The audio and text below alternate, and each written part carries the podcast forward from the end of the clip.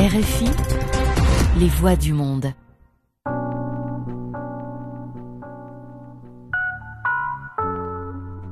Bienvenidos a una página a la vez. Con ustedes Ángela Suazo, como cada martes a las 6 de la tarde, con una retransmisión los miércoles a las 8 y 30 de la mañana a través de esta, RFI Santo Domingo. Este es un espacio para hablar de libros, de la magia de leer, del reto de escribir, de compartir, contar, transmitir. Los invito a que descubramos juntos ese universo que se abre entre nosotros cuando aceptamos leer un libro. En la ocasión de hoy estaremos conversando con el doctor Francisco Díaz, que es jefe de patología forense en el Distrito de Columbia, Washington, dominicano.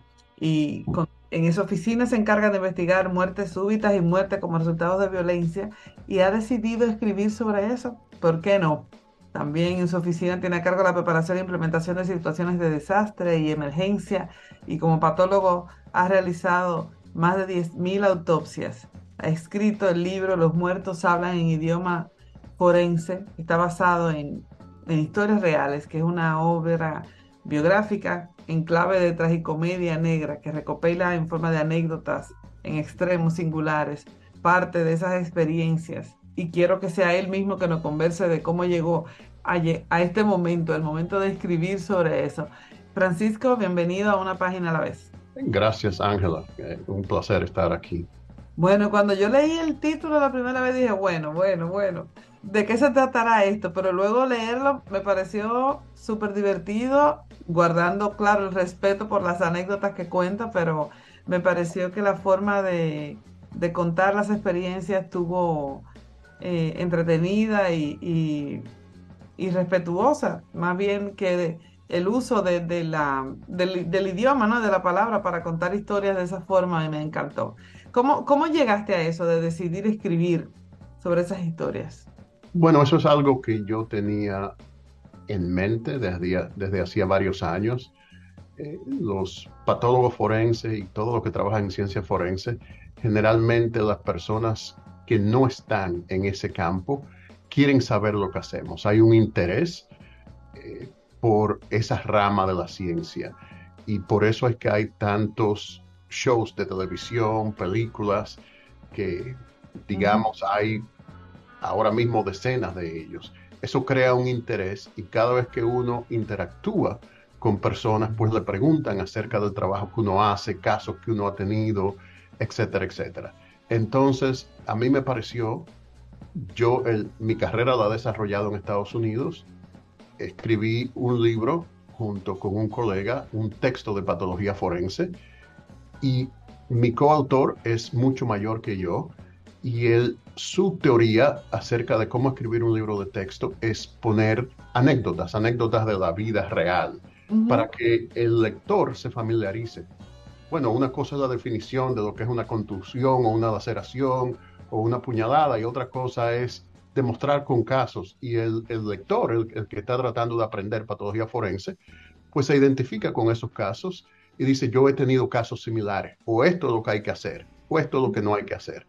Entonces el libro tiene muchas anécdotas científicas y a mí me pareció, bueno, eso es en inglés, me recordaré yo de cómo escribir un libro en, español o de tratar de escribir en, español y en eso tomé una libreta, una libreta de espiral y empecé a escribir eh, he escrito más de 150 anécdotas. Este libro son 50. Debido a la posición que tengo, bueno, hay anécdotas que no puedo contar por el momento, pero lo quise hacer de una manera ecléctica. No, no desde el punto de vista científico, sino desde el punto de vista de anécdotas, cosas que la gente no ve. Por ejemplo, una anécdota simple es, hace años que eh, en, cuando yo trabajaba en la ciudad de Filadelfia, hubo muertes por sobredosis de droga en un motel de la ciudad de Filadelfia. Un motel que es una cadena conocida por todos. Cuando las personas fallecen, pues claro, hay eh, efluvio de, secreciones, eh, la gente se decompone, etc. Y cuando los que se encargan de recoger, de recoger al cadáver iban, en el, en el transcurso de una semana fallecieron seis o siete, pues usan las sábanas, las frazadas, como para soliviantar el cadáver y ponerlo. Eso es una práctica que se usa en todos los países. Pero bueno, para no hacer la historia muy larga, el gerente del hotel nos envió un fax, en esa época se usaban los fax, porque él había perdido su mejor, eh, las mejores sábanas y frazadas, y él quería que se las devolvieran, lo cual es imposible, porque todo eso se, se incinera por razones higiénicas. Pero quisimos seguir, seguirle la broma y, y le dijimos, ¿qué tal si nos escribe con el membrete de su hotel y hace una solicitud? Y así mismo lo hizo porque él pensaba que le podíamos devolver sus sábanas pasadas. Entonces, eso es algo que es jocoso, que la gente no ve. Sí, sí. Que la gente no ve lo que sucede detrás de la escena. Y tal vez hubiese habido alguien que le devuelve sus sábanas. Sí, claro. Y entonces está Ángela Suazo durmiendo ahí en ese hotel que va de, estaba viajando como aventura con su familia de, de, de Miami, Florida, Nueva York y se para en Filadelfia en ese hotel. No. Eso ahí me pareció, eh, me pareció jocoso. Es una anécdota simple, pero eso, Sí. eso retrata lo que sucede, que la, la- lo que la gente no ve. La gente ve la tragedia, claro que, que sucede, pero no ve ese tipo de cosas que suceden detrás de la escena. Es así.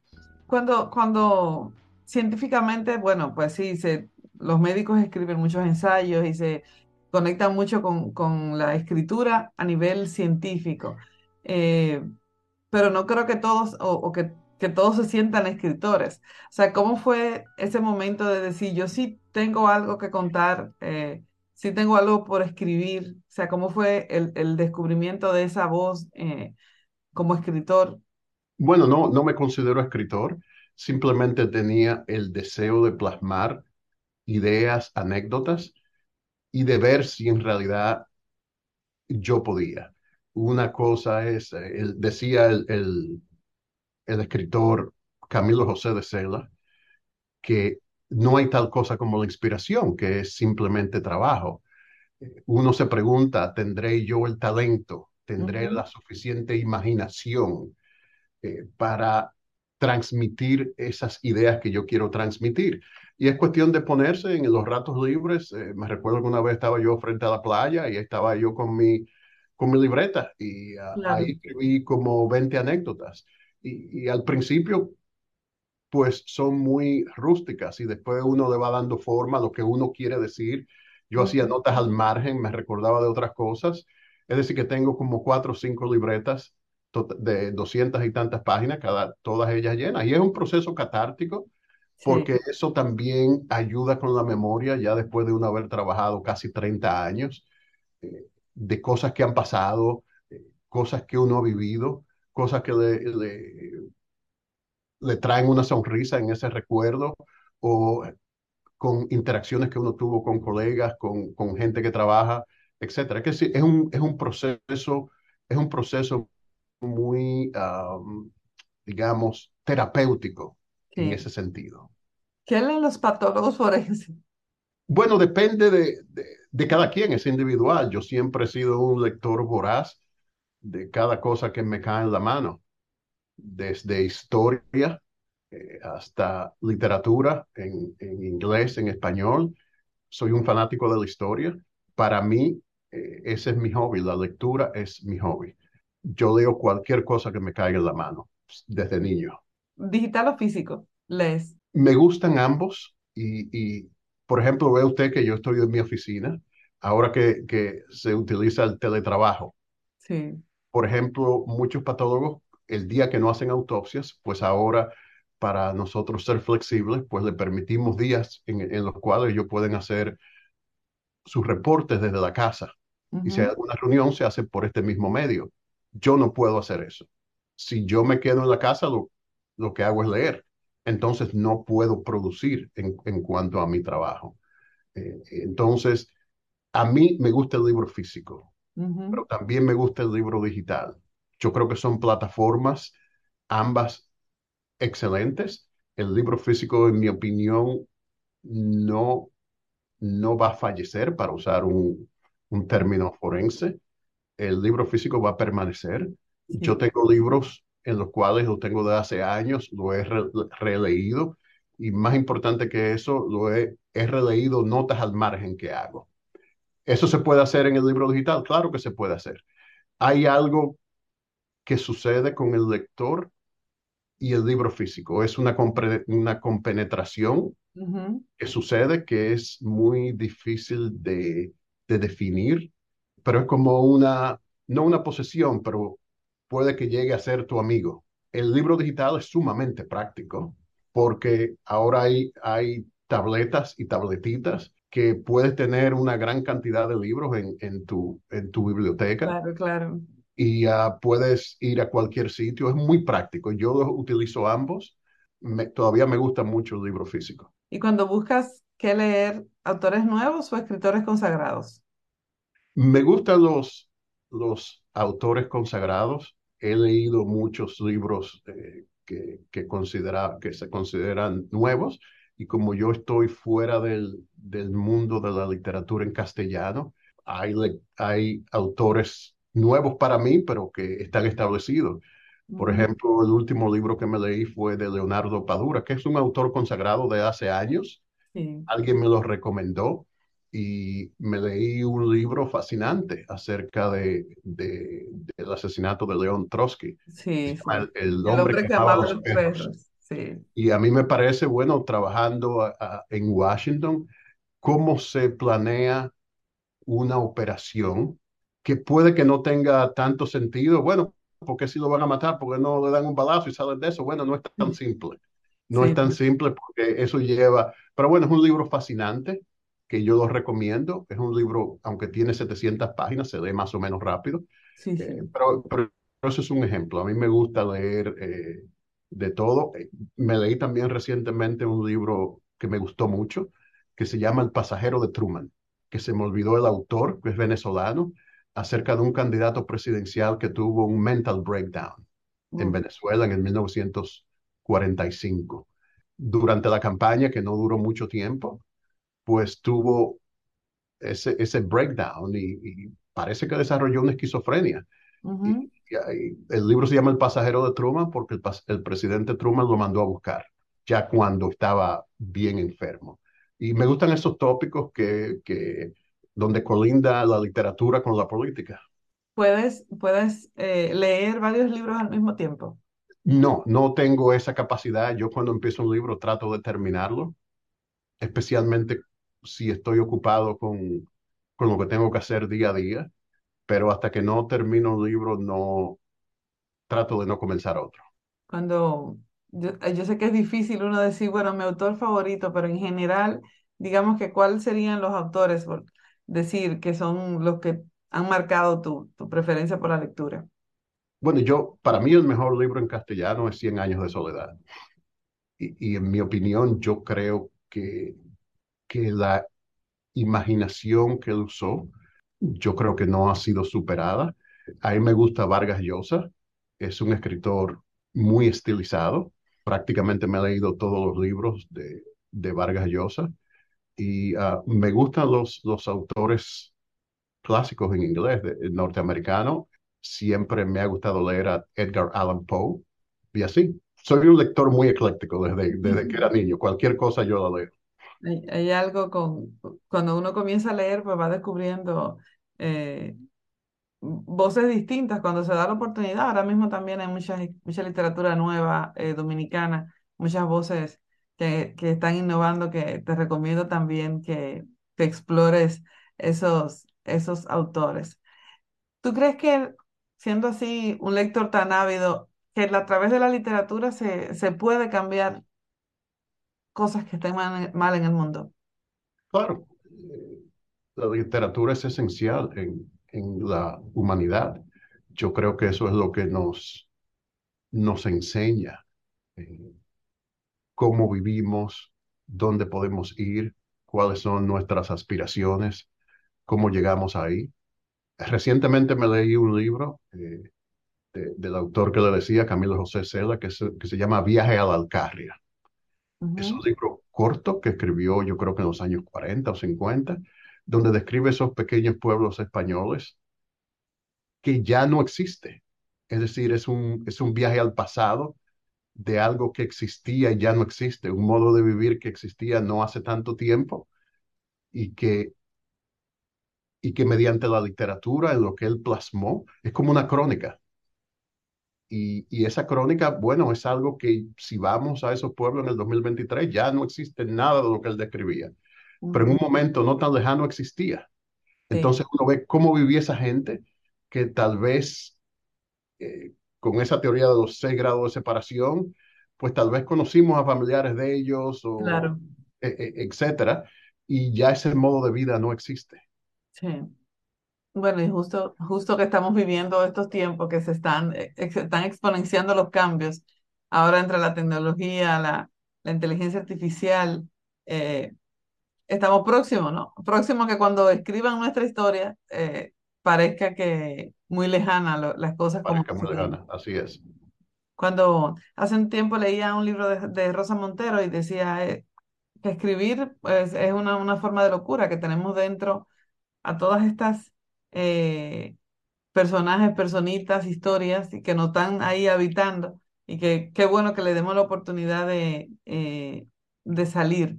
Me gustó del libro eh, justo eso, que sentí que lo que, que, que se honraba la figura del- de la persona que, que falleció sin, sin hacer... sin hacerlo, digamos que, que sucio el trabajo de, de, mostrar lo que, lo que, lo que le sucedió. Estas historias, eh, como nos contabas, son, anécdotas y tal. En la redacción, ¿te tomaste el tiempo para, digamos, para dramatizar algunas cosas o te mantuviste atado a los hechos y solamente le diste, eh, un estilismo? Bueno, el proceso, el primer proceso que yo hice fue escribir de mi memoria las anécdotas. Ujú, Empezaba con un número, me llegaba algo que sucedió, déjame escribir. Y ya con esa nota, entonces ya yo me recordaba. Ya cuando yo tenía 100, eh, yo dije, bueno, déjame empezar a desarrollarla. Como médico uno tiene esa deformación, uno, y más un patólogo forense, que lo que hace son reportes, reportes de autopsias. Entonces, la primera vez que lo escribí, pues se leía como reportes, reportes Técnicos. técnicos clínicos. Y encontrar esa voz, eso es difícil. Y es- eso es lo que toma tiempo. Y por eso en este libro puse 50 anécdotas, eh, no las ciento y tantas que tenía, porque eso es lo difícil, encontrar una voz que el lector se pueda identificar con esa voz y en la forma de narrarlo. Así que tendremos una segunda parte. Yo espero que sí, yo espero que sí. Eh, Bueno, yo también, yo también. Creo además que es, es un, un material eh, interesante de cosas que solo hemos visto en, en películas o que las vemos en, en, en, en televisión, ¿no? Y decimos, bueno, eso no sucede así, pero sucede igual o peor, En el término, en el término práctico, el tomarlo de, de primera mano, de entender eh, la- la- las historias que hay detrás de cada caso, eh, para mí fue muy interesante. Cuando hablas de, de leer, si tuvieses que elegir tres libros que, que, que son imperdibles, ya mencionaste Cien años de soledad, eh, que tú creas que todo el mundo debe de leerlo. yo creo que en, en, en español En, todos debemos leernos El Quijote. Cada vez que relees El Quijote, aprendes algo nuevo. Eh, Ujú, sin duda, todavía el, el, el, el paradigma en, en la literatura en español. Lo tengo en físico, pero también lo tengo en digital. Si tengo que hacer un viaje largo en, en digital, pues es mejor que verse, que ponerse a ver Bueno, películas de Netflix. sí, En, claro. yo creo que el tiempo, uno se puede concentrar más en un viaje largo leyendo El Quijote. A mí me parece que es un libro esencial eh, me parece que es un libro eh, que no se ha igualado y uh, a mí me gusta en, en, en cuanto en inglés eh, Shakespeare. Y uh, por ejemplo el, el, Rey Lear me parece que es una obra fantástica eh, y que todavía es eh, significativa aunque se refiere a los tiempos medievales pero en cuanto a intriga, etcétera, etcétera. Y voy a hacerte una pregunta ya sobre la carrera, pero más que nada sobre, sobre el camino de, de construirla. Estudiaste medicina en Santo Domingo. Sí, claro. ¿En qué momento eh, se dice, no, es patología y, y de repente, bueno, no, me quedo en Estados Unidos y ya pues has, hecho una carrera eh, exitosa dentro de tu, dentro de tu rama? ¿Cómo sucede eso? De, ese chico que estudia medicina en Santo Domingo y, y termina siendo jefe de patología forense en un, hospital de Colombia. Sí, siempre quise hacer patología forense. Ese era, me llamaba la atención por, porque a mí me parece que al tener más tiempo para hacer un diagnóstico, se puede hacer toda una investigación. Si pensamos, por ejemplo, bueno, tengo un dolor en el pecho, tienes que ir a, tienes que ir a la emergencia. Esos médicos que están ahí en la emergencia tienen que tomar decisiones rápidas, Sí, porque el paciente se le puede ir. El patólogo forense puede ponerse a pensar, porque ya el paciente falleció.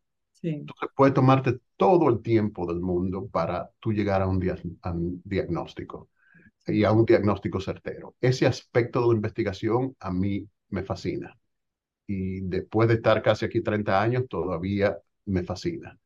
Entonces, eh, el primer hospital que yo eh, caí en Estados Unidos era en el oeste de Pensilvania. Y claro, era patología de hospital, es, esa era mi especialidad. Primero hay que hacer una especialidad antes de hacer la subespecialidad.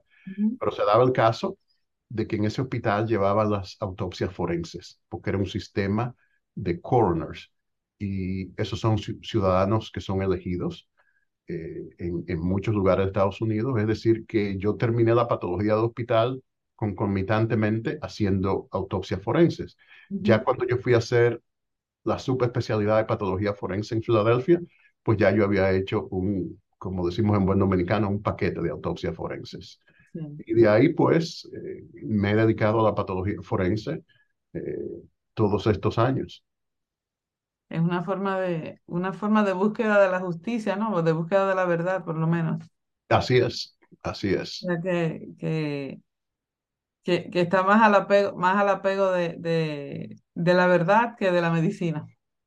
Así es, es una, es una, una especialidad médica donde converge la ciencia, eh, las leyes, todo lo que va con ello, el law enforcement, como decimos en inglés, es decir, la, Ujú, los organismos investigativos, y Sí, uh, es muy diferente a otras ramas de la medicina en ese sentido. Hay, hay que ser un poco médico, un poco abogado, eh, un poco investigador, y yo creo que eso es lo que lo hace fascinante, porque no eh, te saca de la rutina que puede convertirse el ejercicio de la medicina diario. Puede ser un poco rutinario. Eh, ver el- los pacientes, si tienes una especialidad, los pacientes más o menos tienen lo mismo. Eh, esa es mi opinión. Y por último te voy a preguntar, ¿qué consejo tú le darías a alguien que, que, bueno, tiene una carrera profesional distante de la literatura, pero siente el gusanito de compartir algo? O sea, ¿cómo, cómo encontrar ese, ese permiso, esa voz para escribir? Sentarse a escribir y mostrárselo a amigos y familiares que crean en ti. Ujú, Es- eso es lo, lo importante. Tenga verdaderos amigos, eh, Sí. familiares que creen en lo que tú estás haciendo y te van a dar opiniones honestas, ujú, no opiniones, oh, no te pongas a hacer eso, como decimos en dominicano, no invente, es una expresión muy dominicana. Eh, pero hay gente que lo quiere a uno bien y entonces lo que escribes sin vergüenza lo muestras y esa gente te dan esa retroalimentación. Eh, como, como te decía, eh, si uh, a mí me dijeron en los primeros, los primeros borradores que yo, yo hice, bueno, eso está muy técnico. Eso es como algo, Sí, como, como un informe médico. claro. Eh, entonces le va dando forma, pero yo creo que tiene que encontrar ese, ese grupo de gente que, que lo, en realidad quiere lo mejor para ti, y, pero hay que comenzar comenzando. Si no te Sí, sientas a escribir, ya sea eh, a mano o, o en, un, en, una computadora, como fuera, eh, tienes que sentarte y hacerlo. sí, sí. Así es. Bueno, con esa invitación nos despedimos por hoy. Muchísimas gracias, Francisco, por tu disponibilidad, por tu tiempo y por esa fantástica historia. Espero la segunda parte. Bueno, gracias.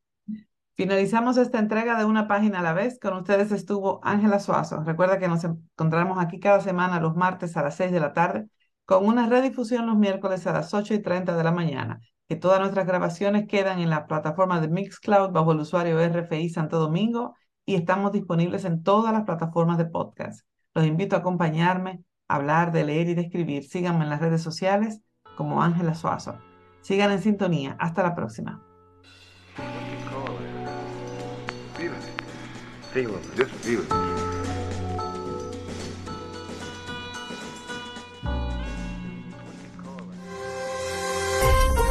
RFI à Saint-Domingue, 90.9 FM.